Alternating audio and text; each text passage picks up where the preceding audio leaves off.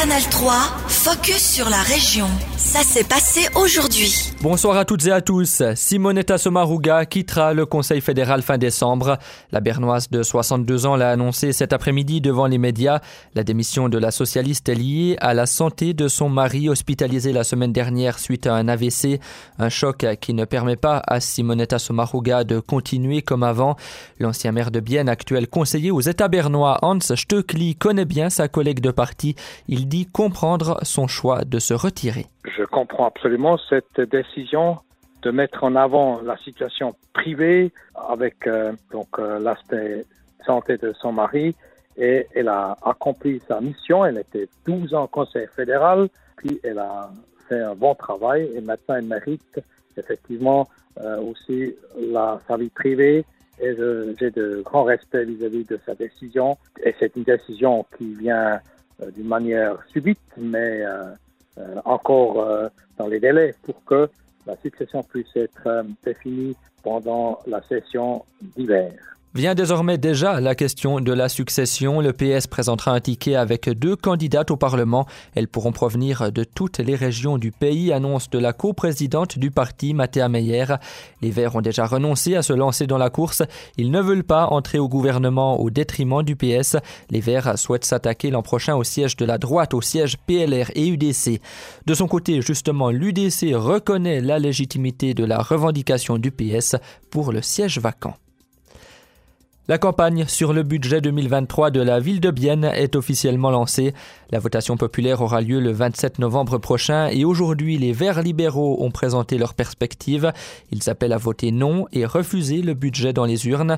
Pour eux, l'augmentation d'impôts est particulièrement problématique car ce sont les habitants qui doivent passer à la caisse alors que l'administration biennoise, elle, ne se sert pas suffisamment la ceinture.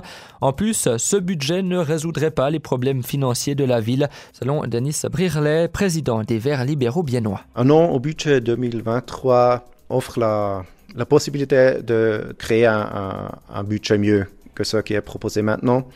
Euh, il faut vraiment que nous assainissons nos finances pour qu'on n'ait pas chaque un ou chaque deux années une, discussion comme nous avons maintenant. Mais avec un non, avec un rejet, euh, on offre la piste pour créer un budget qui est vraiment équilibré et puis qui vraiment assainissent nos finances pour les, les années à venir. Les Verts libéraux ont décidé de se lancer seuls dans leur propre campagne. Deux autres comités entreront aussi dans le combat, un de droite et un de gauche. Nous vous en tiendrons informés dans nos journaux d'information ces prochains jours. On rappelle que la population biennoise se prononcera donc sur le budget le 27 novembre prochain. Et si vous profitiez du mois de novembre pour arrêter de fumer? C'est l'idée du mois sans tabac. Pour cette première édition, 8000 fumeurs de tout le pays tenteront de renoncer à la cigarette pour les 30 prochains jours. Un projet soutenu notamment par le Fonds de prévention du tabagisme. Les participants recevront des conseils et pourront échanger entre eux via des groupes privés en ligne.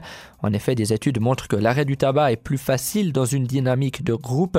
Virginie Breillet, responsable promotion de la santé et prévention à la Ligue pulmonaire vaudoise. La dynamique de groupe, elle est importante dans le sens où quand on est euh, dans un comportement euh, avec euh, une substance aussi addictive que la nicotine, eh bien, on, va avoir une démarche avec des moments où on est très enthousiaste et des moments où on a des phases de creux. Donc, c'est dans ces phases de creux que le soutien de proches ou d'une communauté qui vit les mêmes choses et qui peut comprendre ce par quoi on passe peut être très utile pour renforcer la motivation. Euh, je ne suis pas seule face à la difficulté que peut poser parfois l'arrêt du tabac. À noter qu'en Suisse, 27% de la population de plus de 15 ans fume tous les jours.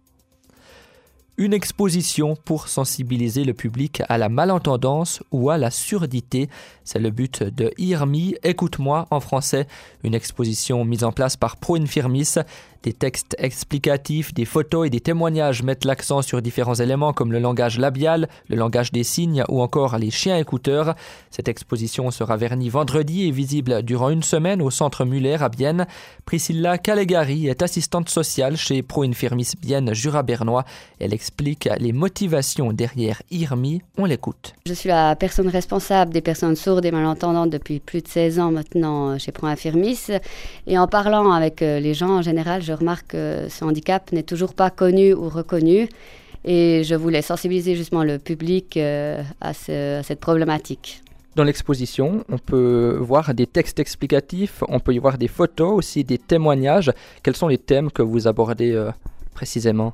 Alors on va en aborder beaucoup, donc je ne veux pas tout dire hein, pour que les gens se déplacent, pas trop dévoiler non plus, mais on va aborder des thèmes du quotidien, par exemple euh, la mobilité, comment, les, comment font les personnes sourdes, par exemple quand il y a un problème technique, euh, quand il faut prendre le train ou comme ça, ou bien on va aussi parler des appels d'urgence, comment les personnes font pour, pour appeler la police quand il y a un accident par exemple, on va expliquer ce que c'est la langue des signes, ce que c'est la langue parlée complétée, on va aussi parler de, la, de la lecture labiale aussi, par exemple, des appareils auditifs et encore plein d'autres thèmes. Vous l'avez dit, il ne faut pas tout dévoiler, mais comment fait une personne euh, sourde pour euh, appeler les secours? Ah bah venez voir.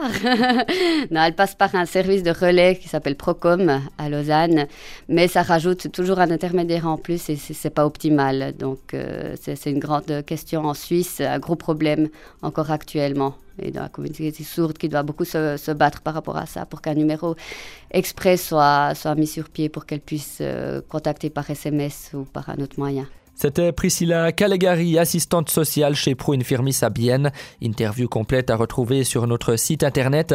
Le vernissage de l'exposition IRMI ce sera vendredi dès 18h au centre Muller à Bienne. L'exposition sera ensuite ouverte tous les jours de 14 à 17h jusqu'à samedi de la semaine prochaine. Canal 3, focus sur la région. Aussi disponible en podcast sur Spotify et Apple Podcast.